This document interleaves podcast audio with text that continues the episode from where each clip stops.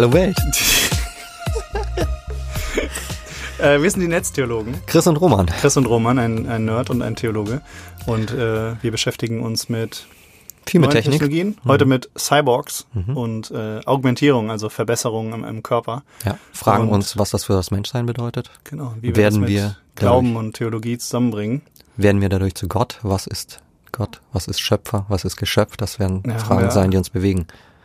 Unsterblichkeit. Wir sind ein bisschen, äh, äh, es geht schon ans Eingemachte heute. Mhm. Also zieht euch warm an. Aber wirklich warm. Genau. Guckt, Viel dass Spaß. mitkommt. Ja, Viel Spaß ähm, damit. es war übrigens ein Wunschthema. Ja, Mhm. vielen Dank dafür an den Hörer, der sich das gewünscht hat. Ja, schreibt uns noch mehr da. Auf geht's. Also die Menschen haben ja seit jeher eigentlich ähm, probiert, Probleme zu lösen, auch im, auch mit dem eigenen Körper. Ne? Also wenn man krank war, hat man versucht, sich wieder zusammenzubasteln. Und ja, Wenn man nicht mehr sehen konnte, hat man eine Brille angezogen. äh, ja, ein bisschen später in der Menschheitsgeschichte, genau. Oder ähm, wenn man zu schwach war, hat man trainiert. Also es gibt ja schon immer diese, dieses Bedürfnis, Mhm. ähm, sich irgendwie zu verbessern oder vielleicht auch wieder ganz zu machen. Mhm. Und wir wollen ja heute dann gucken, wie weit kann man das treiben, auch mit, auch mit technischen Hilfsmitteln. Ja, das ist doch vor allen Dingen der große Unterschied. Also das, was du angesprochen hast, die, das körperliche Training oder so etwas, das ist biologisch alles und äh, ist in der Natur möglich. Und durch die Technik äh, transzendieren wir im, Gru- im Grunde diesen biologischen Aspekt. Genau, wir könnten theoretisch noch darüber hinausgehen. Ne? Also Mhm. wäre jetzt für dich zum Beispiel Doping als äh, Verbesserung dann auch noch irgendwie biologisch, chemisch? Wahrscheinlich schon, ne? Also wir wollen noch, noch weiter, also gucken, was Mhm. passiert, wenn man irgendwie den Arm austauscht oder irgendwie so, ne? Ja gut, Doping wäre, ähm, wäre noch eine Grauzone, weil die äh, Mittel, die man herstellt, chemische Mittel synthetisch oder vielleicht sogar irgendwie pflanzlich sind. Von daher, also auch selbst synthetische äh, Wirkstoffe sind ja irgendwie noch aus der Natur gewonnen. Während äh, jetzt unser Thema Cyborgs oder eben Erweiterung durch Technik, Augmentierung, glaube ich, Ja, könnte, Augmentierung. könnte man es ja auch nennen. Ähm, das hat ja nun etwas, was überhaupt nicht mehr aus der Natur kommt, sondern Technik selbst ist ja kein natürliches Phänomen. Also Natur, was heißt denn aus der Natur kommen? Also ich mache ja, ich tue ja schon etwas beim, beim Doping, eine Substanz nehmen, die ja außerhalb meines Körpers ist Mhm. und die ich dann halt injiziere. Mhm. Also Ja, also aber die, auch, auch ein künstlicher Arm ist ja im Prinzip Natur, ne? Also weil die Bauteile ja aus der Natur sind. Also wo ist da die Grenze für Mhm. dich? vielleicht ist die Grenze, dass die äh, Technik, na sagen wir mal äh, ein Herzschrittmacher oder so etwas, äh, eine Funktion in sich hat. Also der, der funktioniert auch unabhängig von mir, äh, aber eigentlich funktioniert er nach seinem Sinne äh, mit mir zusammen. Also ein, ein technisches oder ein elektronisches Gerät ist doch etwas, was ähm, sagen ein eigen, eigenständiges Leben hat, ein Stück weit. Leben hat. Ja, das ist jetzt nur ein Also es funktioniert unabhängig von etwas anderem. Mhm, genau. Also es braucht natürlich Strom, klar. Ja. Okay, also ich finde das Herzschrittmacherbeispiel ganz gut. Mhm. Ich glaube, wir sind ganz schön jetzt reingesprungen.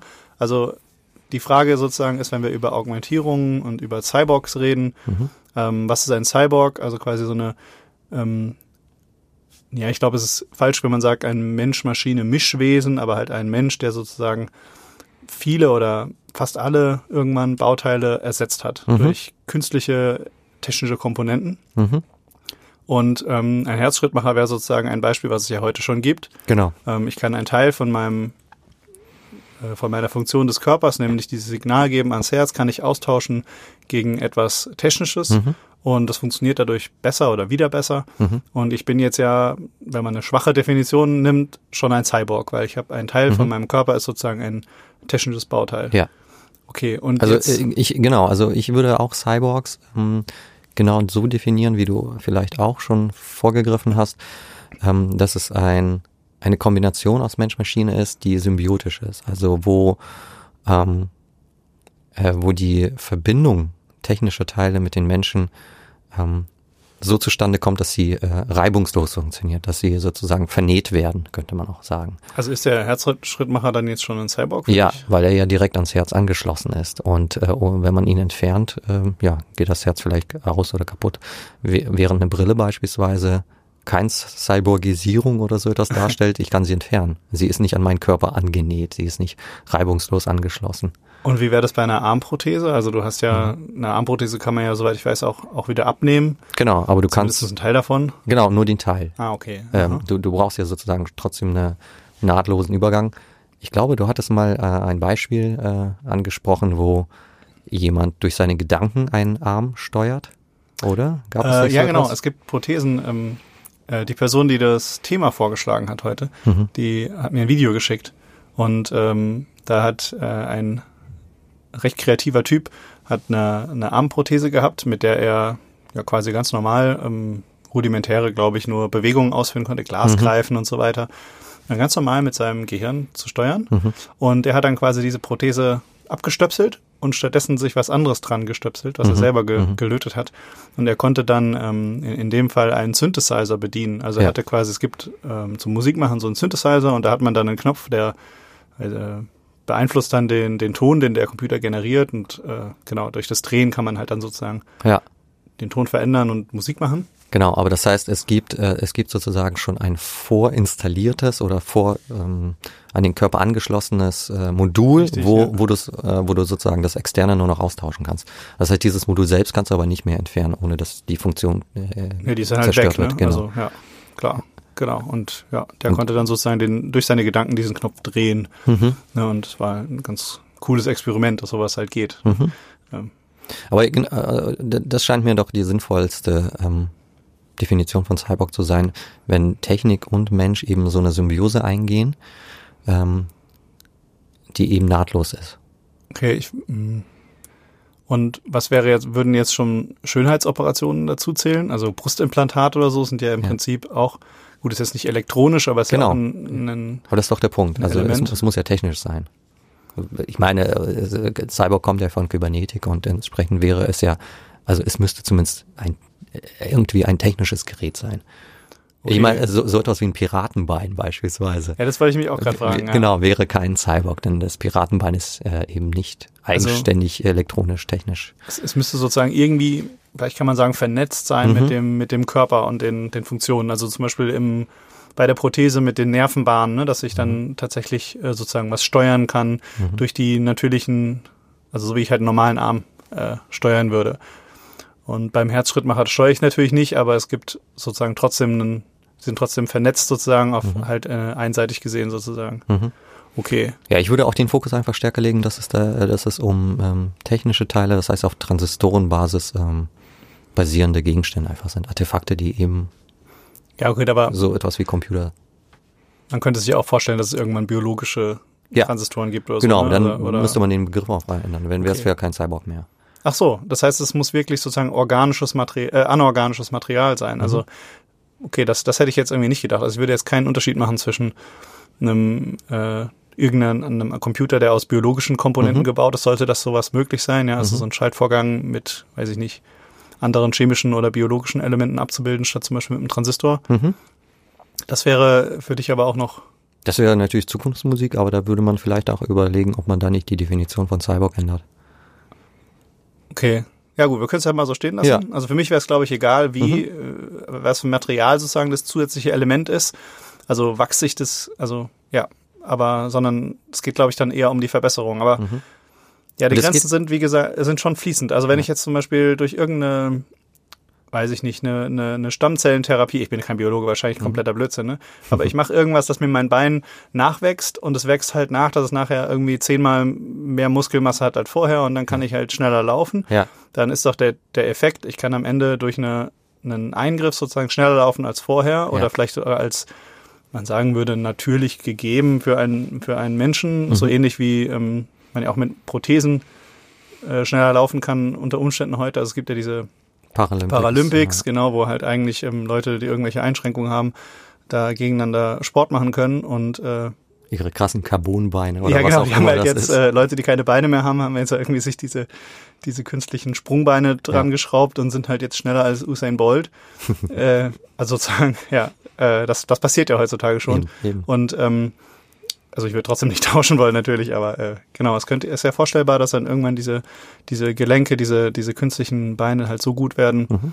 dass das ähm, ja wünschenswert ist oder irgendwie Vorteile hat in, in der Gesellschaft oder in bestimmten Bedingungen. Ja. Und da wäre es mir jetzt genau. egal, ob das halt durch einen Metallteil ist oder durch einen biologisch gewachsenen Teil. Also mhm. ja, genau. Also es ist im Grunde äh, einfach nur die, die, die Definition, die mir einsichtig wurde.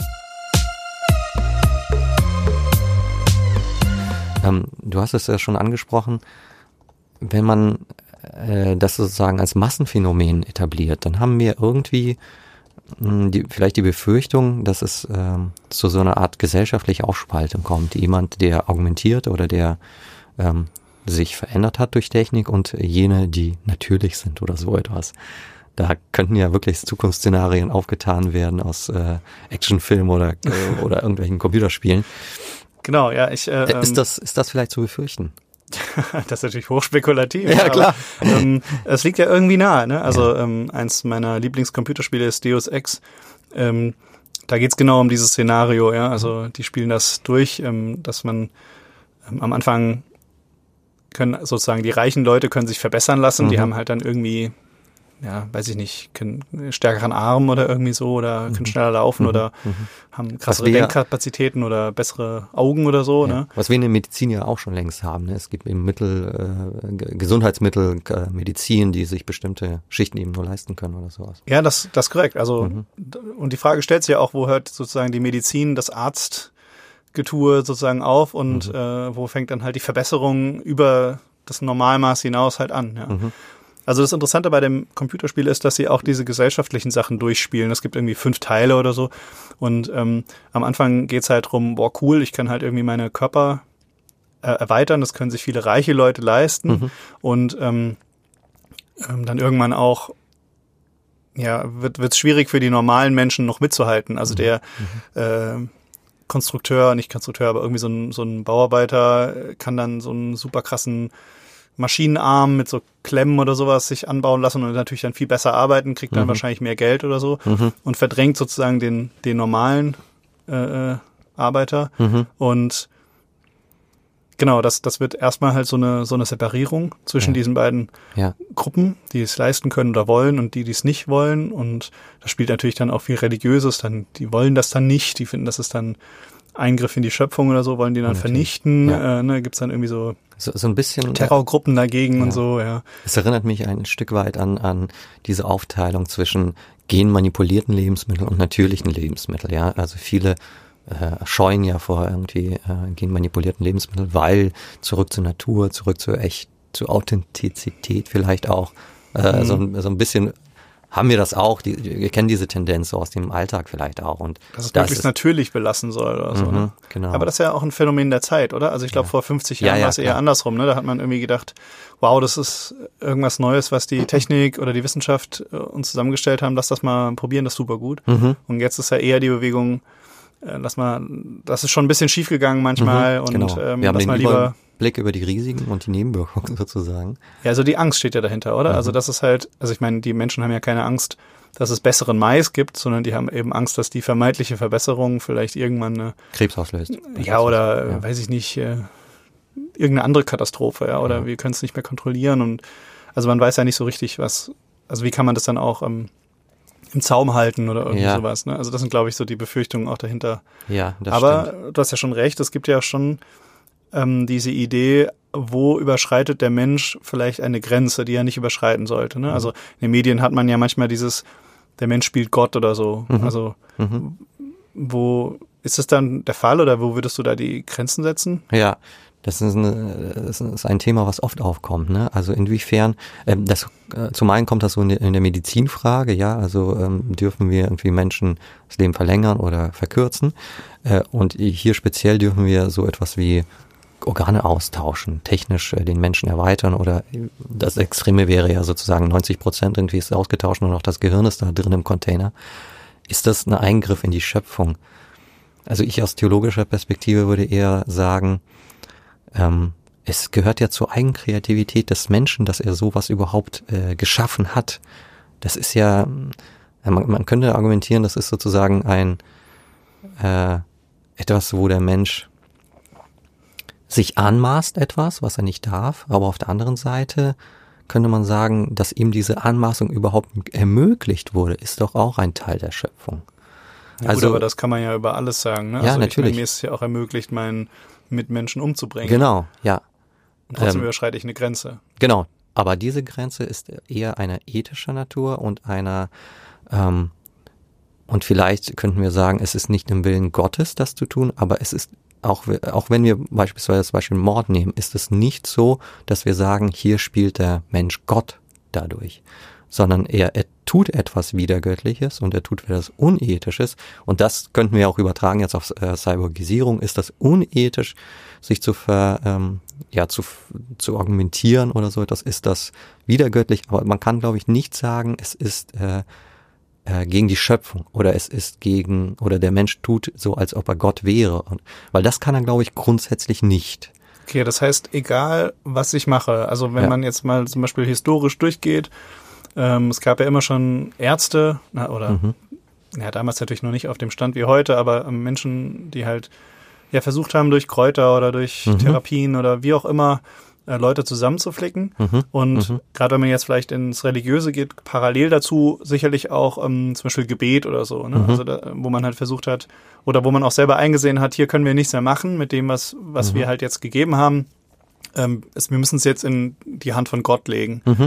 Ähm, und das hat sich natürlich dann im Laufe der Zeit so weitergezogen, wobei aber natürlich die medizinischen Möglichkeiten immer größer wurden. Ne? Also Mhm. irgendwann ähm, hat man Menschen aufgeschnitten, rausgefunden, wie funktionieren die so. Genau. Da war ja auch Ja. schon damals wieder die Frage, ja, dürfen wir das? Also Genau. wenn wir einen genau. Menschen aufmachen, überschritten wir da nicht irgendwie eine, eine Grenze? Genau, genau. Es Ähm, sind aber immer, ja, absolut, bin ich voll dabei. Es sind aber immer Grenzen innerhalb der Schöpfung selbst. Es ist nie so, dass eine Grenze überschritten wird, wo, der, wo das Geschöpf zum Schöpfer wird. Diese Grenze kann grundsätzlich nicht überschritten werden, würde ich behaupten, äh, sondern wenn Grenzen überschritten werden, dann nur innerhalb der Schöpfung ethische Grenzen oder Grenzen, vielleicht sowas wie theologische Grenzen, dass man sich äh, äh, gegen den Willen Gottes stellt oder so etwas. Aber dass du Gott selber wirst, Okay, oder das dass, heißt, dass haben das Geschöpf keine- äh, keine aufhört, Geschöpf dazu. zu sein. Genau. Ne? Also auch jetzt, wenn wir irgendwann sagen, also wenn wir jetzt den Zeitstrahl noch ein bisschen weitermachen, Mhm. ne? ähm, Schönheitsoperationen gibt's ja auch manchmal so, ja, ähm, du wurdest jetzt mit dieser Nase geboren, Mhm. äh, entspricht halt nicht dem Standard, ja. Äh, warum möchtest du das abändern oder so? Mhm. Ne? Wobei natürlich auch immer gleich die gleiche Frage ist, ich wurde mit, weiß ich nicht, ich habe mir ein Bein gebrochen, Mhm. ähm, soll ich das nicht auch wieder ändern oder so, ne? Und, oder könnte man natürlich immer sagen, ich stelle einen Ursprungszustand wieder her, soll aber Mhm. halt wieder nicht in die Verbesserung gehen. Deswegen Schönheitsoperationen, die sind ja quasi nicht der Ursprungszustand Mhm. wiederhergestellt, also außer ich habe jetzt vielleicht Brandwunden oder so, ne? Genau. Ähm, ja. Also es gibt natürlich auch äh, Entstellungen, die halt nicht, nicht schon immer da waren, aber jetzt die große Nase oder so ja. oder die abstehenden Ohren oder sowas, die habe ich ja Von Natur Geburt aus an oder sagen. Ja, genau. ja. Und wenn ich die halt verändere, dann nehme ich sozusagen, gehe ich über den Ursprungszustand hinaus. Ja, Das ja. heißt, das wäre für dich auch kein Problem. ja. Und Nein, auch, Es wäre für mich, äh, äh, also nochmal vorsichtig, es, es wäre äh, nur, es, es, es kann ein ethisches Problem sein, es kann auch äh, ein theologisches Problem sein, aber es ist kein Problem, dass es äh, äh, von Gottes da- dass es in der Schöpfung diese Eigenkreativität gibt und diese Eigenkreativität des Menschen, wie er sie gebraucht oder missbraucht, das liegt in seiner Hand. Aber die, die grundsätzliche Eigenkreativität in der Gottes Schöpfung von Gott gegeben ist, das stelle ich weder in Frage noch kann ich das ähm, noch, noch will ich sozusagen sagen, diese Eigenkreativität ist per se böse. Sie kann böse gebraucht werden. mhm. Das liegt in, in der menschlichen äh, Hand sozusagen. Aber dass Gott sie gegeben hat, die Möglichkeiten gegeben hat, dass ich mich äh, technisch verändere, dass ich mich äh, biologisch oder eben operativ verändere, ja, das kann ich nicht äh, anzweifeln. Ähm, Also ich, es kann ähm, sozusagen nicht gut sein, aber es Ja. ist nicht so, dass wir deswegen zum Schöpfer werden. genau. Und das, um nur um die Zeit, den Zeitstrahl zu vervollständigen, Ja. auch Organtransplantation, Herztransplantation, vielleicht ein spannendes Thema wäre vielleicht Gehirntransplantation, weil Mhm. das die Fragen aufwirft, wo sind wir eigentlich verortet? Also, also was ich sozusagen, also äh, früher dachte man ja vielleicht eher, es geht Richtung Herz, heute geht Mhm. man irgendwie davon aus, dass es irgendwie im Gehirn ist, aber viele, soweit ich weiß, theologische ähm, und auch, es ist nicht ganz klar, ne, wo, wo sitzt das selbst sozusagen? Also ist Ja, es wirklich ja. nur im, im Kopf als Rechenzentrum sozusagen oder Ja. sind wir doch irgendwie mehr verteilt? Ne? Also genau, auch, ja. ähm, das ist ja auch eine super spannende Frage. Also selbst wenn man jetzt mal vielleicht Gehirne ausklammert, aber so eine Herztransplantation oder so wäre für dich noch kein Eingriff in die Schöpfung. Mhm. Und der letzte Schritt oder vorletzte vielleicht wäre dann so Klonen oder sowas Mhm. oder, oder Genveränderungen pränatal oder so. Also ich tue halt mein Neurodermitis-Gen einfach eliminieren in, in meinem Embryostadium. Keine Ahnung, ob das Mhm. so funktioniert. Da bin ja kein, kein Biologe oder Mediziner, aber Mhm. Das wäre auch alles kein, Mhm. kein Das- Eingriff in die Schöpfung. Ja, es führt ein bisschen vom Thema weg, ist aber extrem spannend, die Frage.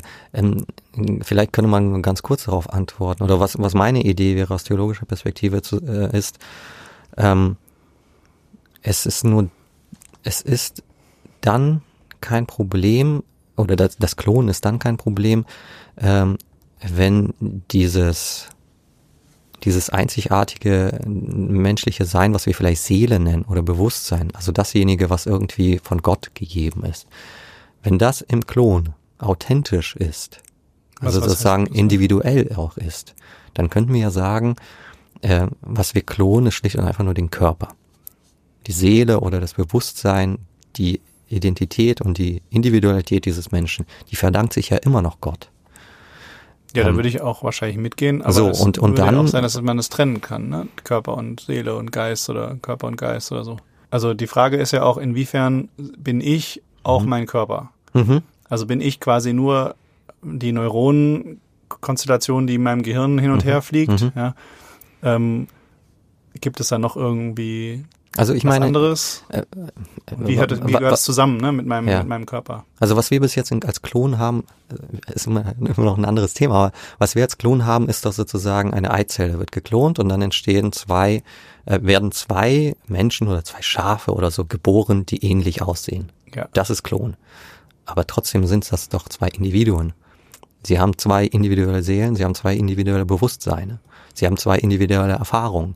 Und von daher, also, da macht sich der Mensch ja nicht zum Schöpfer. Er, ich sage mal so, er greift natürlich ein in das Natürliche, ähm, aber er greift ja nicht in Gottes, äh, Gottes Gabe des Bewusstseins und Gottes Gabe der Seele ein, sozusagen. Er Das schafft, heißt- die, er, schafft, er schafft die Seele ja auch nicht. Er schafft das Individuum ja nicht, sondern er schafft schlicht und einfach nur zwei Eizellen.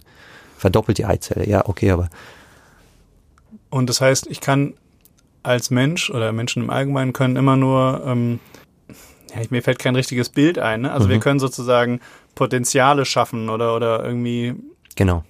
Ja, Sachen klein hacken, aber wir können nicht, wir können nicht irgendwie den den Funken machen, der ja. etwas zu einem Individuum macht, sozusagen. Also ist es nicht auch äh, genau. Also die ich, christliche Idee, dass auch zum Mhm. Beispiel im Zeugungsprozess, ne, also äh, Mann und Frau haben Sex, kommt ein Kind raus, dann haben ja nicht Mann und Frau das Kind gemacht, Mhm. ne, also sie haben ja irgendwie äh, die Zellen dazu gegeben und Genau. das hat sich dann geteilt und biologisch und so, aber Ja. theologisch gesehen passiert da ja auch noch irgendwas anderes, genau. das nämlich ja irgend, irgendwie noch, ähm, genau. ja, man könnte jetzt wahrscheinlich alttestamentarisch sagen, was eingehaucht wird Ja. oder ähm, es gibt irgendeinen Funken, genau, wir haben der noch Metaphern dazukommen dafür. muss genau. oder irgendwie sowas, ne? Aber das ist doch genau ein wunderbares Beispiel. Also der, der ähm, sozusagen ähm, der Geschlechtsakt, der ein Kind produziert, ist ja kein göttlicher Akt. Das Ja. ist schlicht und einfach genau das, was Menschen tun. Sie schaffen eine Basis für das, was wir metaphorisch dann umschreiben mit Hauch, Seele oder so etwas. Ähm, wo wir dann irgendwie glauben, das ist irgendwie schöpferisch tätiges äh, Gotteswirken. Wir können es nicht erklären, wir können es auch irgendwie nur metaphorisch äh, umschreiben, aber du hast vollkommen recht. Also dem, was Menschen schaffen, ist immer nur diese Ausgangsbasis. Äh, wo, wo es wirklich fragwürdig ist, aber da sind wir ja auch technisch überhaupt noch nicht so weit, ist, wenn wir so etwas wie ähm, ein Wesen schaffen, das Freiheit hat. Also beispielsweise künstliche Intelligenz, die Freiheit hat oder so etwas. Okay, aber Ist das auch ein ganz anderes dann Thema, Genau, aber- Mhm. in die künstliche Intelligenz ein, weil der Cyborg ja, ein Cyborg ist ja immer nur, äh, also nur ein Mensch, der sozusagen Teile von sich, Ja. Körper, also der Körper oder vielleicht auch ein paar Gehirnzellen dazu oder so, elektronisch Ja. technisch irgendwie erweitert wird. Genau. Also das heißt, wir schaffen nichts, keine Intelligenz, sondern wir erweitern quasi nur das, was bereits Gegeben ist, genau. Körper, also auch physisch, ne, körperlich Ja. gegeben ist. Ja. Also wir, wir, okay, und da, darauf beschränken wir uns quasi. Ja, und, Und- und, hier wäre auch wirklich die spannende Frage, und die dann auch die, in die Theologie ja führt, ähm, was bedeutet das für das Menschsein, wenn wir den Menschen sukzessive austauschen gegen Elektronik? Ich krieg zuerst einen äh, Arm, Ja. ich krieg dann später eine Lunge, ähm, wenn ich, keine Ahnung, 80 bin, kriege ich vielleicht noch irgendwie einen neuen Darm und einen Magen oder sowas. Äh, was bedeutet das für das Menschsein? Verändert, äh, ist der Begriff Mensch, wird er aufgehoben, verändert er sich? Also wie, wie, wie müssen wir christlich dann auf den Menschen gucken? Das ist ja die ganz spannende Frage. Ähm, weil, klar, andere was, Bedürfnisse wahrscheinlich dann, ne? Also, Ja. Oder vielleicht. Also zumindest zum Beispiel, dass wir nicht mehr Essen Natur. bräuchten, ja. sondern nur noch Strom oder so. ja, oder Photosynthese oder so, ja. Ja, natürlich. Und, Ähm, und, und verändert sich auch die Identi- Identität des Menschen. Also hier könnte man so ein bisschen auch in die Eschatologie, in sozusagen in, in das vorgreifen, was äh, im Christentum Himmel und Hölle wäre oder so etwas. Ähm, was nach dem Tod passiert. Genau, was nach in- dem in- Tod passiert. Ja. Äh, Ist mein Körper, wenn er jetzt, sagen wir mal, zu 95 Prozent außer dem Gehirn ausgewechselt wurde durch eine Maschine, ähm, was heißt das denn jetzt für meinen Leib im Himmel? Was heißt das nach dem Tod für mich? Also ich, Ist meine Identität, klebt sie am Körper? Das sind ja so Fragen. genau, ja, das meinte ich vorhin so ein bisschen. Ne? Also wo, wo sitzen wir sozusagen auch oder so? Ja. Oder was ist meine Identität?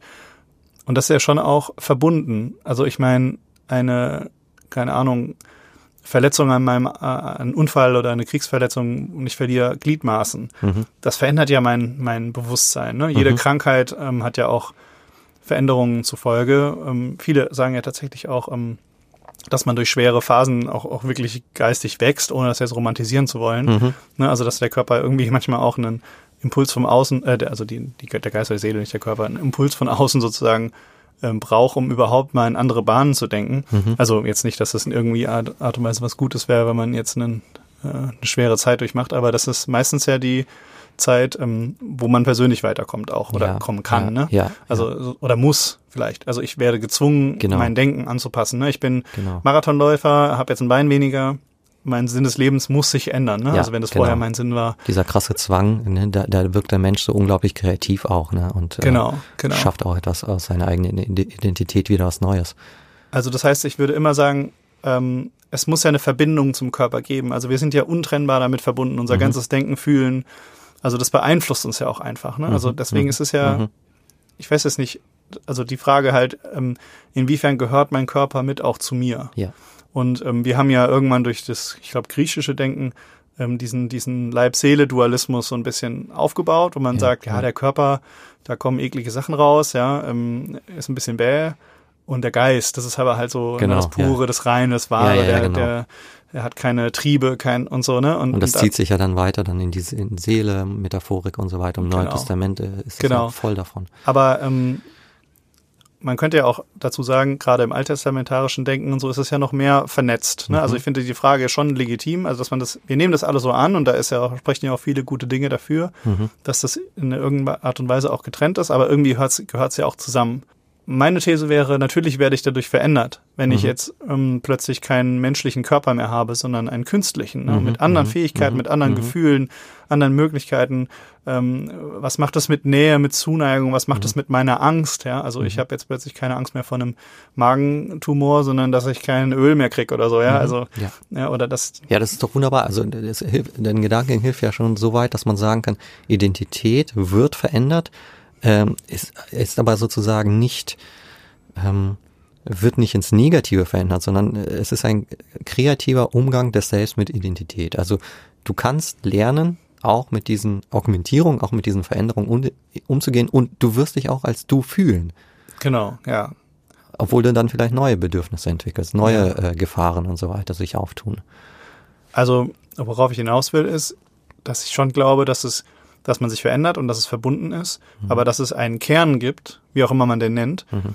dass den, an den ich nicht rankomme, der mir nicht weggenommen werden kann. Mhm. Ne, Also selbst wenn ich sozusagen alle meine Körperteile durch technische Sachen ausgetauscht habe, Mhm. gibt es trotzdem noch ähm,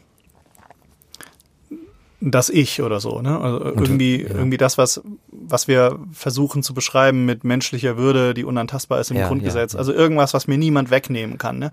Also selbst wenn ich, weiß ich nicht, nicht mehr selber atmen kann, äh, also jetzt auch ohne Cyborgs, ne? Irgendwie in Mhm. der Intensivstation, wenn ich krank bin, wenn ich arm bin. Es gibt immer diese, dieses, diese, was das wir im Grundgesetz mit menschliche Würde beschreiben, was uns niemand wegnehmen darf, ja, was auch, oder was auch niemand wegnehmen kann. Ne? Also Mhm. man kann mich natürlich unwürdig behandeln, aber es, es so dieser, ja, dieser Funken oder dieses, dieser Kern, der bleibt irgendwie da. Mhm. Und würdest du den biografisch verorten? Würdest du sagen, ich kann diesen, äh, diesen Kern als Christ bezeichnen?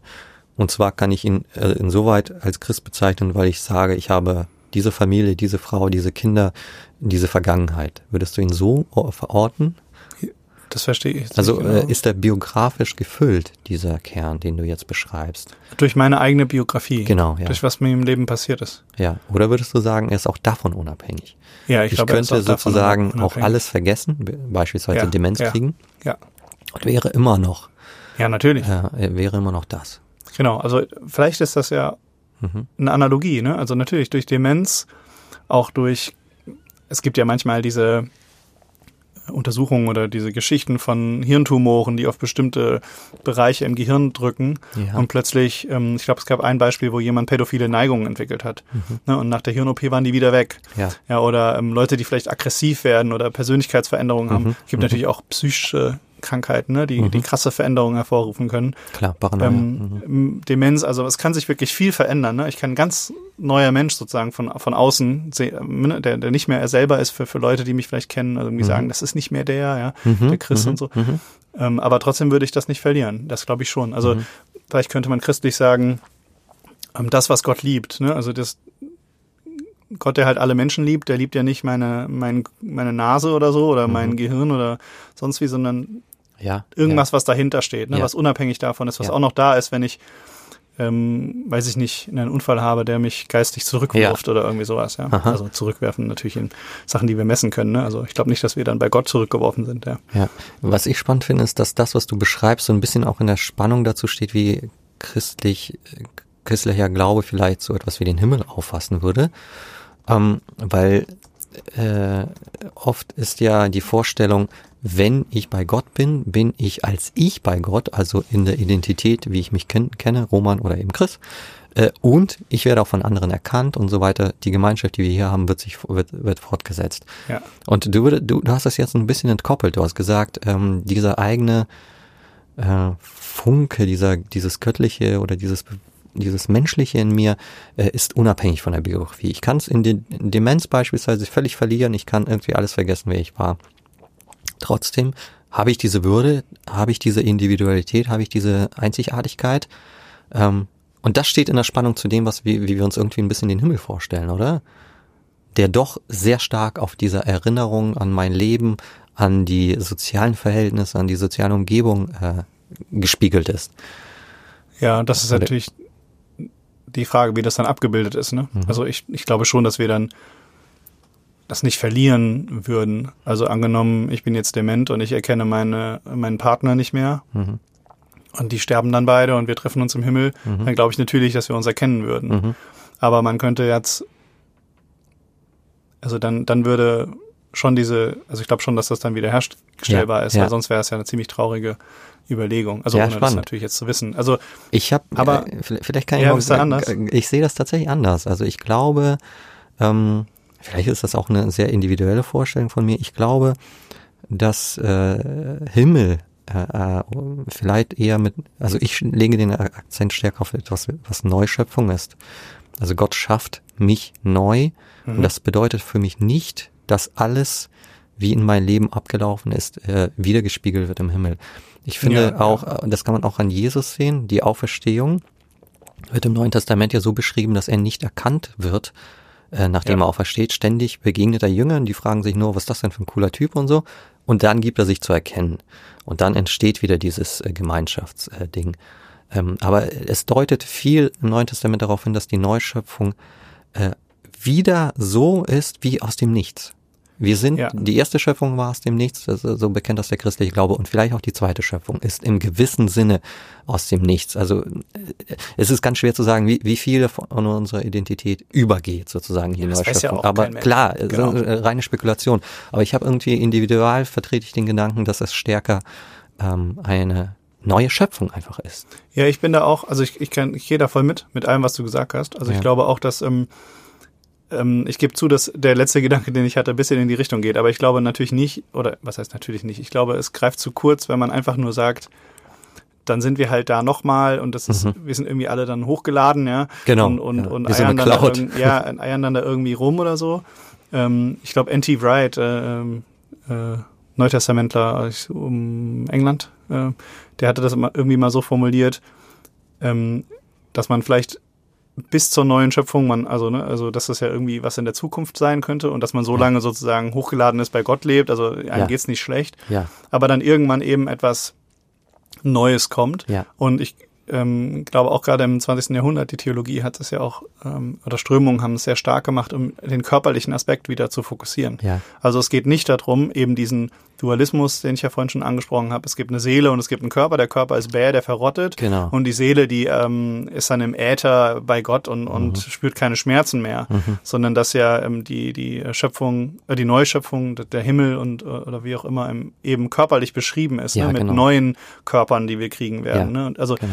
natürlich irgendwie, man versucht natürlich was zu beschreiben, was unmöglich ist zu beschreiben. Das Ja. muss man sich, glaube ich, schon bewusst sein. Ja, Aber dass es eben nicht eine so, so, so eine Gedankenwelt ist, ne, in der man nicht mehr essen kann und, und Mhm. keine Gefühle mehr hat oder so. mhm. Also ähm, da, diese Vorstellung habe ich nicht. Also Ja, dass es ja, ja. nichts, äh, Moment, also ja genau, also ich, ich glaube schon, dass auch, dass wir dann einen Körper haben werden, aber ähm, meine Vermutung wäre, dass es trotzdem irgendwie ein, ein Selbst gibt, dass wir auch wir selber sein können. Was auch immer dann dazugehört. Ja. Und ich glaube, wir denken sehr stark in Beziehungen und ich würde vermuten, Gott denkt auch in Beziehungen, sonst ja, genau. ne? Also dass ja halt diese Beziehungen nicht einfach weg sein können. Ähm, es ist jetzt keine Ground Zero, ne? Mhm. neuer neuer Christ, der wird irgendwo und hat keine Ahnung und muss dann seine ganzen Beziehungen wieder aufbauen. Mhm. Also das wäre, fände ich sehr traurig. Also das kann ich mir nicht vorstellen. Mhm, ja. Der, der, den Beziehungsfokus finde ich stark. Wir haben ja dieses Bekenntnis zur Trinität, zur Beziehungshaftigkeit Gottes in sich selbst. Ne? Ähm, was ich nochmal für, die, äh, für den Cyborg unterstreichen würde, ist der Gedanke, wenn wir jetzt äh, diese Gedanken übertragen von der neuen Schöpfung, was das bedeutet, neuer Körper, Ja. ähm, irgendwie ein anderes Sein, also all- alles Metaphern, alles unbeschrieben. Ich finde, in dieser Hinsicht ist der Cyborg vielleicht so eine Art Vorglanz auf das, was Escha- Eschaton oder was das nach dem Tod sein kann. In welcher Hinsicht? Also warum Glanz? Gen Ja, Kann auch ja, eine ja, Schreckensvorstellung sein. äh, ja, okay, nee, ja, mit Glanz meine ich nichts Positives, sondern eher sozusagen ein, ein Vorgriff, ein menschlicher Vorgriff. Also, äh, was, ich versuche es mal in anderen Worte zu fassen. Also, wenn unsere Identität sich verändert dadurch, dass wir unseren Körper austauschen durch Teile, die viel länger leben beispielsweise, dann ist das so eine Art, dann kann das auch als Bild dafür gebraucht werden, wie Himmel aussieht. Ja, auch da könnte ich sozusagen einen neuen Körper erhalten, der ist dann weder technisch noch biologisch noch irgendwie, der ist auch neu geschaffen, ist vielleicht aus irgendeinem anderen ähm, Zusammenhang genommen, aber jedenfalls ähm, dieser Wechsel von der menschlichen Identität zur technischen Identität ist eine, vielleicht eine kleine Analogie auf das, was äh, nach dem Tod passieren könnte. Ja, aber das hat doch eine, einen fundamentalen Fehler. Mhm. Und zwar, dass der Cyborg ja immer noch der Sterblichkeit unterworfen ist. Also das Material ähm, wird ja irgendwann verrotten, Mhm. ne? also rosten oder selbst wenn also selbst wenn wir, äh, um das nochmal anzuschneiden, in irgendwie äh, Gehirne hochladen würden in den Ozeanen der der Cloud oder so, Ja, selbst selbst wenn wir da nicht mehr dran gebunden wären, selbst wenn wir uns von einem Körper zum nächsten transferieren könnten, wäre wär unser, unser Universum immer noch vergänglich. Ja, das heißt, wir kommen ja mhm. nicht aus diesem genau. Aus der Zeitlichkeit heraus. Genau, aus dem Tod auch heraus. Ja. Also ein Cyborg rettet mich nicht vor dem Tod. Nee, genau, aber mir ging es nicht darum, äh, zu sagen, dass wir uns einfach nur ewig machen könnten auf der Welt, sondern mir ging es um den Identitätswechsel. Also dieser Prozess. Ich bin ich, aber jetzt woanders sozusagen. Nee, sondern der, der, das, was du beschrieben hast, dass ich durch die Augmentierung, dass meine Identität sich verändert. Diesen Ja. Prozess Ah, von der okay. biologischen Veränderung, von der, vom biologischen Sein zum technischen Sein, diesen Prozess der Identitätsveränderung, der ist, könnte eine Analogie dafür sein, wie Identitätsveränderung äh, funktioniert nach dem Tod. Stehst du, nur, nur Ja. dieser Prozess, nicht, Aber- es aber geht den- mir nicht darum, dass Materie jetzt auf einmal Okay, ewig ja, lebt ja. oder so etwas. Aber dieser Prozess ist doch, also ich würde vermuten, man lernt, also man lernt. Ja. Äh, also dieser Prozess ist doch noch stärker, wenn ich eine tödliche Krankheit habe. Ja, Also wenn ich plötzlich merke, ja, ich verändere mich, weil Sachen nicht mehr funktionieren, mhm, ne? also sei es ja, durch irgendeine Einschränkung. mhm, Und ähm, das macht ja was mit mir, fundamental. Und, ähm, und da habe ich einen krassen Prozess, den ich durchwandere. ja, absolut. Aber der ist, der ist ja negativ, oder? Also der, der das ist doch ich, eine, ja, natürlich ist er zunächst negativ, aber Mhm. diese Art der Veränderung, die Mhm. habe ich doch da auch. Und ich habe das Gefühl, christlich gesprochen ist er eben nicht, nicht zwangsläufig negativ. Mhm, mhm. und zwar deswegen, weil ich ähm, zum Beispiel, ich habe jetzt Krebs oder so. Ich habe ja noch nie Krebs gehabt, also ich will mich da jetzt nicht zu weit aus dem Fenster lehnen. Aber angenommen, also man hört ja diese, diese Geschichten von Menschen, die halt auch verstehen, dass sie sterben werden, Mhm. aber in irgendeiner Art und Weise gut damit umgehen. Ja, Mhm. die sozusagen mit ihrer, ihrer eigenen, man könnte sagen, sie verdrängen die eigentliche Endlichkeit nicht mehr. Mhm. Ich habe auch manchmal das Gefühl, auch wieder ohne das zu romantisieren, ja, aber im, im Krieg, ähm, dass Menschen in, in Kriegssituationen viel mehr einen, ein Realitätsbewusstsein haben, Ja. dass wir sterben werden. Ja. Und dass sie sich das nicht, also wir können das wahnsinnig gut verdrängen äh, in unserer Gesellschaft. Ne? Ja. Allen geht's gut, die Kranken sind im Krankenhaus, die Alten sind im Altenheim. Ne, wir, wir werden da gar nicht mehr so richtig mit Absolut. konfrontiert. Ja, ja. Und, und entfremden uns sozusagen von der absoluten Tatsache, dass Ja. wir sterbliche Wesen sind. Wir Ja. müssen das auch in einer gewissen Weise, sonst sind wir wahrscheinlich Funktionieren wir ähm, nicht? Ja. Genau, oder, Mhm. oder, oder ist auch gesund bis zu einem gewissen Grad. Aber ähm, und ich, ich glaube, es kann eine, eine Erdung geben, wenn Mhm. ich eben weiß, ich, ich werde sterben und ich werde mir dem bewusst. Mhm. Und ich kann es auch in so einer Weise überwinden, dass ich vielleicht auch durch die christliche Hoffnung, Mhm. dass ich halt weiß, ähm, es gibt Wichtigeres oder es gibt noch mehr darüber hinaus. Und währenddessen jetzt diese Transformation durch diesen Cyborg-Gedanken, wenn du Mhm. sie eher Mhm. positiv beschreibst, Mhm. weil ich jetzt zum Beispiel wieder laufen kann, Mhm. ich, wie gesagt, das ist natürlich was, was Schönes, wenn, wenn Ja, ich eine ja. Prothese habe und kann jetzt wieder gehen, äh, Ja. absolut gut. Aber es könnte ja auch dazu führen, dass ich, ähm, wenn ich, wenn ich damit falsch umgehe, Ja. diesen Gedanken, dass ich irgendwann sterblich bin, dass ich sterben muss, noch weiter verdränge. Verdränge, ja. Das Mhm. heißt, rein aus christlicher Perspektive ist es ja nicht, also muss es ja nicht so sein, dass es, dass diese Wesensveränderung in einer irgendeiner Art und Weise positiver ist auf der einen oder anderen Seite. Verstehst du, was ich meine? Ja, ich verstehe schon, aber, aber guck, mal, mein, Punkt wäre vielleicht sogar, gerade in diesem Gedanken der Verdrängung der Endlichkeit, könnte ich jetzt ja behaupten, genau das ist auch, auch ein Bild dieses Prozesses von der Transformation des Biologischen zum Technischen. Und das als, äh, äh, als Spiegel ähm, nach dem Tod. Nach dem Tod wird es ja auch kein, also im Himmel wird es ja auch keinen Tod mehr geben. Ja. Das heißt, da ist der Tod auch verdrängt oder besiegt. Ja, besiegt, nicht verdrängt. Genau, und es ist das, was wir ähm, Menschen mit dieser Argumentierung tun, nicht, äh, greift das dieses Bild nicht auf. Den Tod verdrängen, dadurch, dass wir uns technisch verwandeln. Ist das nicht ein Prozess, der die Identität- Identität ein bisschen simuliert, wie im, äh, wie im Himmel? Nee, ich würde, ähm, da kommen wir nicht zusammen. Also ich glaube, Mhm. ähm, die, das Einzige, was es gemeinsam hat, ist, dass es einen Prozess gibt, der mich verändert. Ja, Aber ähm, ich glaube, die, die Qualität der Veränderung Ja. ist fundamental anders. ja, definitiv. Also ich, Im Himmel, ja. genau, also ja, absolut. das verändert uns. Aber mein Gegenbeispiel wäre ja, mich verändert eben auch eine Krankheit Mhm. ne, oder eine, eine, eine tödliche Krankheit oder Mhm. andere Erlebnisse. Mhm.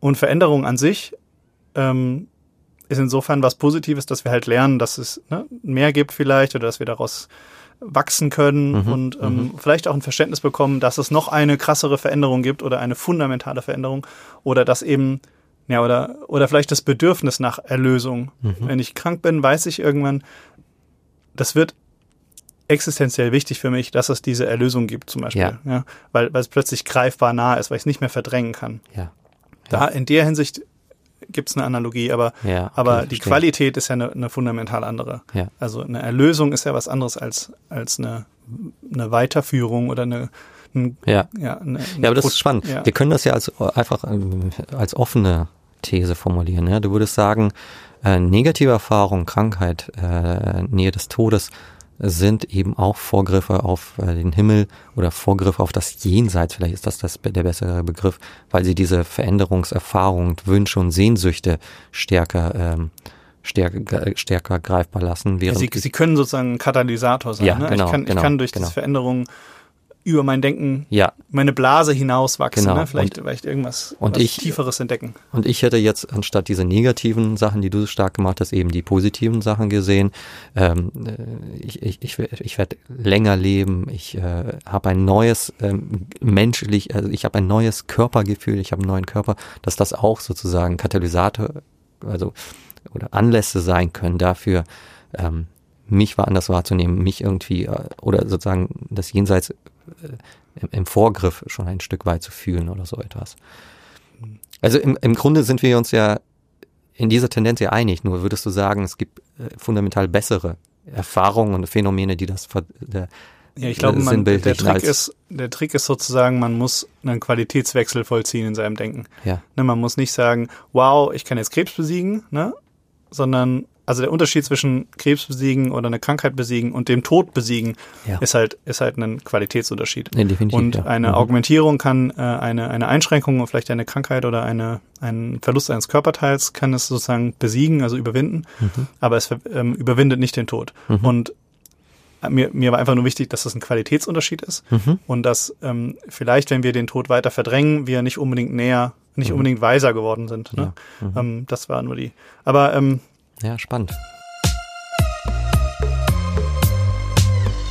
es gab noch zwei Sachen, die ich, die ich unbedingt ansprechen wollte, weil das mich äh, interessiert. Also einmal müssen wir, glaube ich, ähm, ähm, noch über Zukunftsszenarien, die, die manchmal so aus der Offenbarung gelesen werden, äh, können wir da nochmal drauf eingehen? Also es gibt ja zum Beispiel dieses, ja, also ein ähm, konkretes man- Beispiel. Ja, ich, ähm, was immer mal wieder aufgegriffen wird, ist ja diese Vorstellung, ähm, das weißt du vielleicht besser, ich glaube, das ist ein Mal oder so, von dem Mhm. beschrieben wird, dass man ohne das nichts mehr tun kann und nichts mehr kaufen kann oder so Mhm.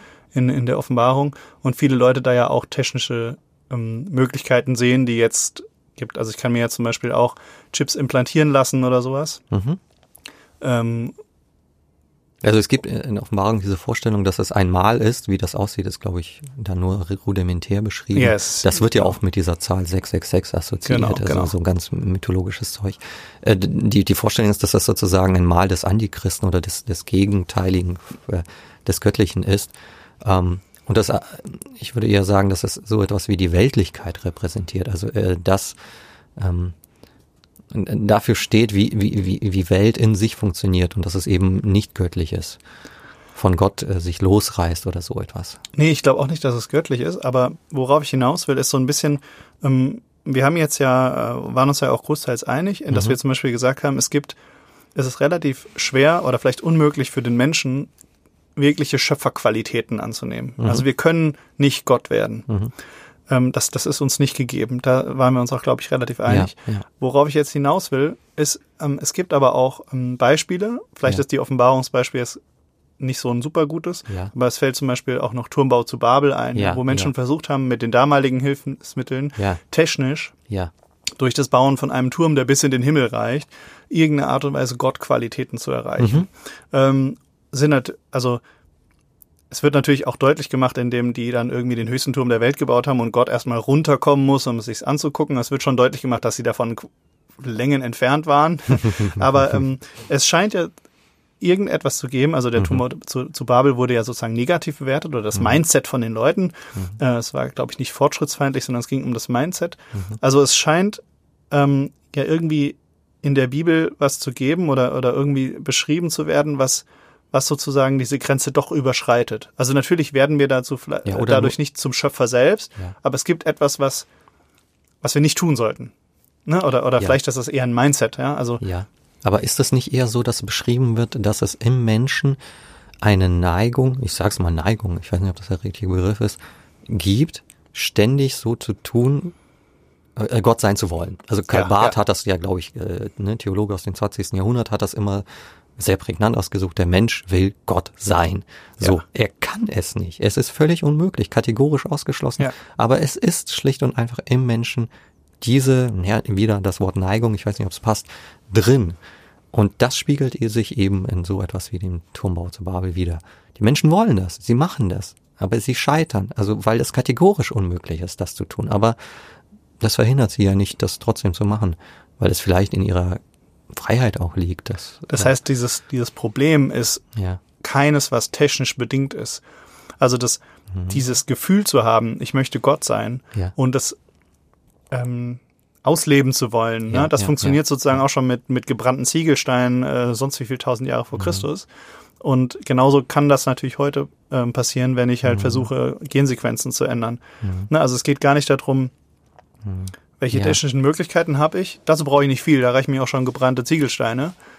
Ähm, sondern es geht darum, ähm, um irgendwas in meinem, in meinem Kopf, in meinem Ja. Denken, ne? Also was, was, was sozusagen eine Grenze überschreitet, indem ich mir jetzt, vielleicht könnte man sagen, nicht meiner Schöpflichkeit bewusst bin. Ich bin Ja. ein Geschöpf Ja. äh, und kein Schöpfer. Also ich, ich, ich schaff, schaffe natürlich Dinge und bin kreativ, aber ich bin nicht Schöpfer in einer, einer Qualität, wie es Gott ist. Mhm. Das und, finde ich. und, und diese Grenze zu überschreiten in meinem Denken, dass das, dass das schon ein, ein, ein großes Problem ist. Ja. Ich würde, ja, das ist ganz schwierig darauf zu antworten, aber mein, meine These ist äh, auch wieder sehr individuell. Ähm, es gibt so etwas wie eine menschliche, man könnte vielleicht das Fachwort anthropologisch sagen, eine anthropologische Basis dafür, dass der Mensch sein will wie Gott. Und das spiegelt sich in solchen Geschichten wie Turmbau zu Babel, in, in so etwas wie Genmanipulation vielleicht auch. Ähm, aber mein individueller Aspekt ist, dass ich sage, äh, das hat was mit Technik zu tun, weil ich glaube, dass Technik in sich eine Dynamik besitzt, ähm, die den Menschen infiziert, diese ähm, gegebene Neigung noch stärker zu, zu umzusetzen. Ähm, vielleicht könnte man das sehr banal sagen, äh, solange ich keinen Hammer habe, kann ich diese Neigung nicht ausleben.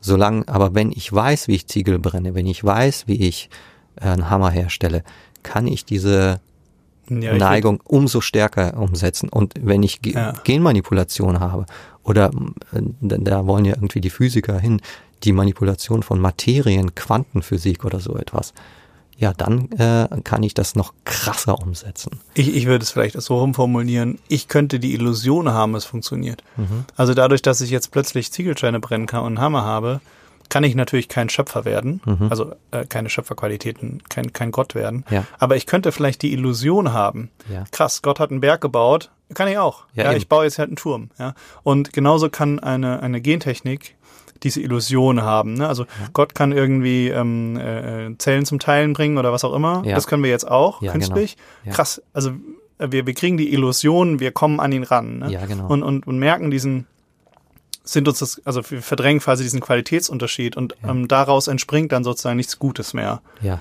Ne? Also wenn wir, wenn wir dieser, auf diese Illusion reinfallen. Ja, Das das- wäre eigentlich eine ganz, ganz das, coole. Ja, ein schöner Gedanke, hatte ich so noch nicht. Finde ich, finde ich, passt prima dazu, ja. Und äh, spiegelt das auch wieder. Ähm, und vielleicht könnte man sagen, Technik hat aber auch in sich äh, sozusagen eine, eine netzartige Verfangsituation, die das noch verstärkt. Ja, ich äh, habe ja irgendwie die Theorie, dass Technik eine Eigendynamik, also da sollten wir vielleicht irgendwann in eine neue Folge Ah, dazu ja. machen. Ich glaube nämlich, dass Technik eine Eigendynamik besitzt, die das, die bestimmte Aspekte des Menschen verstärkt und vielleicht so etwas wie ähm, diesen Aspekt, den du beschrieben hast, also Gott sein wollen, was wir vielleicht als Sünde Ja. m, thematisieren könnten. Technik verstärkt vielleicht bestimmte Sündenaspekte. Da, das wäre meine These, ohne sie jetzt hier irgendwie auch nur äh, ansatzweise zu entfalten. Okay, das wäre vielleicht wirklich mal eine ganz interessante Ja, These. Um nochmal den Bogen zu schließen zum Anfang. Ne? Also wir, wir haben uns jetzt sehr stark abge, abgetrennt von, nein, der Mensch kann nicht Gott werden. Mhm. Ne? Auch wenn er noch so, noch so tolle Sachen machen kann mit, mit Cyborgs und so weiter. Wir haben teilweise mit Gentechnik, was ein bisschen off-topic war heute. ja, Ähm, aber ähm, was noch ein bisschen bleibt am Schluss ist, es gibt es gibt ja Unethisches. Ne? Du hattest das Ja. vorhin ja schon mal angesprochen. Ja. Und ich fände jetzt noch mal zum, zum Abschluss interessant, was sind denn die Dinge, die unethisch sind? Ähm, an Cyborg direkt. ja, also in, Mhm. um diese Technologien anzusprechen. Also wann, wann betrete ich unethisches Terrain? Ja? Mhm. Sei, also ich finde, die Diskussion gab es ja schon mal so ein bisschen mit Schönheitsoperationen, ne, wo man halt sagt, okay, du nimmst dich ja selber nicht an, bla bla, wir müssen eigentlich die Gesellschaft verändern, nicht dich. Ja. Ähm, ähm, und das ist ja vielleicht nochmal in einer Qualität besser. Ne? Also wann sollte ich jetzt eine Prothese kaufen, wenn mein Arm weg ist? Oder darf ich sie mir auch schon kaufen, nur weil ich dann besser arbeiten kann? Ne? Um, ähm, wie ist es mit Reichen und Armen? Ja, das ist natürlich eine Technik, sich vielleicht auch zu, zunächst zumindestens die Reichen leisten können, dadurch vielleicht aber auch ähm, Geld in die Forschung fließt und es irgendwann alle können. Und ähm, was dann interessant wird, und ähm, da komme ich nochmal auf mein äh, Deus Ex Computerspiel zurück, ja, ähm, die thematisieren ganz gut die nächsten Schritte, die daraus entstehen. Okay. Also da war es zum Beispiel so, dass es irgendwann eine Fehlfunktion gab. Ich glaube, es war sogar irgendwie eine Verschwörung oder so. Und plötzlich sind diese ganzen Leute mit, mit dieser Augmentierung, dieser Erweiterung hatten, Ja, die sind amok gelaufen. Es sind tausende Millionen von Leute gestorben. Äh, durch, durch irgendeine so Fehlfunktion. Und mhm. danach ähm, hat sich der Spieß umgedreht. Das heißt, die ganzen Leute mit Augmentierung wurden sozusagen in Ghettos gesperrt, ja, wurden mhm. ausgegrenzt, wurden entmenschlicht. Ja. Mhm. mhm. Es gab auch ähm, äh, beide Bewegungen, ja, die so ein bisschen äh, die Gegenwart und, und, und äh, Vergangenheit reflektieren. Ne? Also ähm, ähm, ausgegrenzte Leute in Ghettos zu packen, ne? ja. zu isolieren, sie als Gefahr zu sehen, pauschal abzuordnen, ja. aber gleichzeitig auch diese Rechtsbewegung, ja, die die äh, die Rechte von Augmentierungen sind auch Menschenrechte, ne? Also mhm. wie wir es ja jetzt auch teilweise haben, ja, in, äh, äh keine Ahnung, Woman Rights oder Human Rights oder so, ja. Mhm. Also die mhm. das versucht haben, wieder zurückzudrehen. Und natürlich auch die politischen Entscheidungen, ja, machen wir das, machen wir das nicht und ja. so und, und auch Konzerne, die dahinter stehen. Ne? Dass natürlich dann irgendwie rauskam, es gab eine Firma, die halt diese Augmentierung vertrieben hat. Mhm. Und ähm, äh, damit die vom Körper aber nicht abgestoßen werden, ne, wie so ein künstliches Herz, brauchte mhm. man immer so eine Art Medikament. Mhm. Und dieses Medikament wurde immer teurer, immer knapper. Ja. Mhm. Irgendwann, also die haben sich da wahrscheinlich eine goldene Nase mit verdient und irgendwann konnten die, lagen dann die äh, ärmeren Leute äh, in, mit krassen Nebenwirkungen in der Gosse rum, ne, weil sie dieses Medikament sich nicht mehr leisten ja. konnten. Das halt aber auch künstlich hergestellt wurde. Ne? Also ja. da gab's, es gibt sozusagen in diesem Feld sehr, sehr viele Sachen, die schiefgehen können und ja. wo man sich sehr unmoralisch verhalten kann. Ja, aber das, das ist das Coole ne? an Filmen, Computerspielen. Sie äh, projizieren so viele verschiedene Szenarien. Ja. Äh, und, und das ist auch wichtig, auch für uns und auch unsere ethische Entscheidungsfindung zu sagen, was sind einmal die Konsequenzen, die da rauskommen, wenn wir das zulassen? Was sind mögliche Konsequenzen? Genau. Was sind realistische Konsequenzen? Denn nicht alles, was möglich ist, wird, wird ja auch eintreten. Ähm, und das müssen wir natürlich ganz stark ab, abwägen. Ne? Dafür mhm. müssen, und das können wir auch nicht als Individuum machen, das müssen wir als Gesellschaft ja auch machen. Da also sind wir auch ganz schnell in Fragen von, von Regulierung, von Kartellen von und so weiter, ne? Ja. Äh, drin und, und äh, also äh, was, was du, ich meine, wir können natürlich un, unmöglich ihr konkrete äh, Fragen beantworten, aber wir können auf jeden Fall sagen, es wird auch auf die Gesellschaft zukommen, diese Frage zu thematisieren. Ja. Äh, und ein, der vielleicht der wichtigste Aspekt der auch in unserem Gespräch hier durchkam, ist, dass es gesellschaftliche Relevanz hat, wenn sich Menschen verändern. Und zwar, mhm. äh, es ist erstmal irrelevant, wenn jeder nur ein amputiertes Bein sich ersetzt, aber es ist ganz relevant, wenn er Herz, Niere, Lunge umtauscht und dadurch 100 Jahre oder 50 Jahre länger lebt. Mhm. Dadurch verändert sich die äh, Demografie, dadurch verändert sich unglaublich viel in der Gesellschaft. Und das sind natürlich hochbrisante ethische Fragen, die wir als Gesellschaft angehen müssen. Jetzt steht das alles noch gar nicht an, aber es wird natürlich irgendwann anstehen. Ich hätte so ein bisschen die These, dass ähm, die, die Grundfragen der Gesellschaft immer noch die gleichen sind. Ne? Mhm. Ne? Und die auch, ja, wo auch ähm, Jesus zum Beispiel immer mhm. wieder die, die Finger in die, in die Wunde gelegt hat. Ne? Also ja. wie gehen wir mit den Leuten um, ja, ja, die klar. eben ausgegrenzt sind? Wie verhalte ich mich so, dass eben diese Trennung nicht passiert? Wie, wie halte ich es, ähm, wie, wie kriege ich es hin, dass diese Menschenwürde nicht verletzt wird, ne? Genau, also dass wir, genau. dass wir Menschen, egal ob mit, ob ohne, ob reich, ob arm, ne, ähm, dass das nicht nicht in Frage gestellt wird, ja. ja. dass wir, dass wir die gleich behandeln, dass wir alle gleich viel wert sind vor Gott, ja, dass wir das wirklich verinnerlichen, ähm, äh, dass diese Fragen dann immer wieder auch kommen werden. Ja, ja. Und, und, ähnliche Antworten dann eben gegebenenfalls aus dem Neuen Testament oder aus der Theologie erhalten können, äh, weil es ja Menschen bleiben, die das alles tun. Ne? Und vor allem auch Sterbliche. Ne? Ja, also eben. Selbst ja. wenn, ähm, ich habe ja eine witzige These, also äh, ähm, die würde ich noch gerne noch loswerden. Äh, äh, es gibt ja eine Netflix-Serie Altered Carbon, ähm, mhm. die geht nicht in die Richtung Cyborgs, aber so ein bisschen. Also man kann quasi seinen Stack, also sein, sein Selbst äh, von einem Körper in den nächsten tun mhm. und Körper auch künstlich produzieren, mhm. ähm, was dann natürlich dazu führt, dass die reichen Leute sozusagen unendlich leben, leben ja. äh, weil sie mhm. halt einfach immer neu, wenn der Körper kaputt ist, dann holen sie sich halt neuen, die sehen immer ja. aus wie 30, ne? Ja. Äh, und so. Äh, stellt auch ganz andere coole, ganz witzige Frage, weil die halt äh, andere coole gesellschaftliche Fragen stellt. Mhm. Witzigerweise auch so KIs sind da schon wieder out, ja, äh, sozusagen. Äh, was ich sagen wollte ist, ich habe ja die persönliche These, wenn ähm, äh, zu dieser Unsterblichkeitsfrage, mhm. ähm, dass A, Menschen natürlich trotzdem nicht unsterblich sind, ja. Ne, weil ja unser Universum immer noch grundsätzlich vom Tod geplagt ist. Ne? Ja, ne? Also ja. jedes Endlich. Bakterium, jedes, jeder Virus, jeder Stein, alles zerfällt. Stromausfall, dann war's das. Genau, also das Universum werden wir ja nicht am Laufen halten können, also auf Ewigkeiten. Sehr lange, aber nicht auf Ewigkeit. Und ähm, das Zweite ist, ich habe das Gefühl, dass dann, dann auch einfach alles im Nichts versinkt. Also wenn wir Menschen ähm, immer älter werden und mhm. äh, umso älter Menschen werden, umso konservativer werden sie in der Regel. Das heißt, wenn ich dann irgendwie 200 Jahre bin, habe ich aber echt gar keinen Bock mehr, dass sich irgendwas verändert. Ja. Und dann wird irgendwann äh, die Menschheit nicht mehr mit neuen Situationen klarkommen könnte, weil es halt okay. alle äh, äh, nur noch, also es wird natürlich auch keine Kinder mehr geben, ne, dann, weil die alten Leute ja, Ja. sterben müssten, um wegen Ressourcen, bla bla, ich weiß nicht genau. Ich fand den Gedanken ganz witzig, Ja, das dass ist wenn wir halt super. zu alt werden, dass dann auch alles sehr verknöchert, ja, und, und Ja. irgendwie nicht mehr vorankommt. Und Das- ähm, das stimmt, ich finde den. Gedanken äh, eigentlich ganz, ganz schön, dass der Tod irgendwie auch so ein The Great Equalizer, ja, so Mhm. wie man es ja manchmal sagt. Ja, es betrifft halt alle und nichts ist, ist dem nicht unterworfen und Ja. ähm, dass es eine wahnsinnige Bescheidenheit auch irgendwie auslösen kann und irgendwie auch eine Rettung sein kann. Ne? Ja, egal wie, definitiv. wie schlimm ein äh, Regime gerade ist oder egal wie schlimm eine Seuche ist oder was auch immer, Mhm. dass, dass, dass alles vorbeigeht, sozusagen. Ne? Also dass es keine Konsequenzen über, also Ja. für die Ewigkeit, also natürlich theologisch dann mit Himmel und so schon, aber nicht Ja, aber in der, für die. Nachfahren. Nachfahren. Genau. Also ich, ich bin kein Freund des Todes, aber ich bin ein Freund der Endlichkeit. Ich, ich, ich persönlich Ja, ja, glaube, es ist sehr gut, dass unser eigenes individuelles Ja. Leben äh, nicht in die tausend Jahre geht, sondern dass wir auch wirklich dann irgendwann im Alter sagen, können, nein, jetzt ist auch genug. Ich habe Dass wir es auch genug nicht gelebt. müssen, ne? Ja, dass wir es nicht müssen. Ich finde das eine äh, sehr erlösende Vorstellung, dass wir sterben. Ähm, natürlich ist das schrecklich, wenn das zu früh passiert oder äh, qualvoll ist. Das, ist. das sind natürlich ganz andere Themen. Ja, ja, psychologisch und menschlich gesehen ist natürlich die, die schlimmste Katastrophe, die passieren kann. Ja, klar. Und ähm, das ist ja da, wo die christliche Hoffnung einsetzt, ja, Mhm. die halt sagt, so das Schlimmste, was passieren kann, ist eben nicht das Schlimmste. Oder vielleicht sogar ne, die, die Grundbedingung für, ich weiß, weiß nicht, bisschen blöd formuliert, aber mhm. Es geht, äh, es ist überwunden, Ja. so könnte man es christlich sagen. Genau, Ja. das ist das, worauf man äh, wir bauen. nichts, Ja. Genau, es gibt nichts, was die Welt mehr hat als den Tod und wenn der überwunden ist, dann kann die alles auf uns draufwerfen. Da mögen die Cyborgs kommen. Sollen sie Also. kommen. Damit Damit Äh, enden wir. Vielen Dank. wir das. Genau, gebt uns gerne Feedback, wie immer. Ähm, Insta sind wir, Twitter, äh, Netztheologen. Schreibt uns eine E- E-Mail zu neuen Fragen, neuen Feedback. Genau, info at netztheologen.org und bis zum nächsten Mal. Jo, ciao.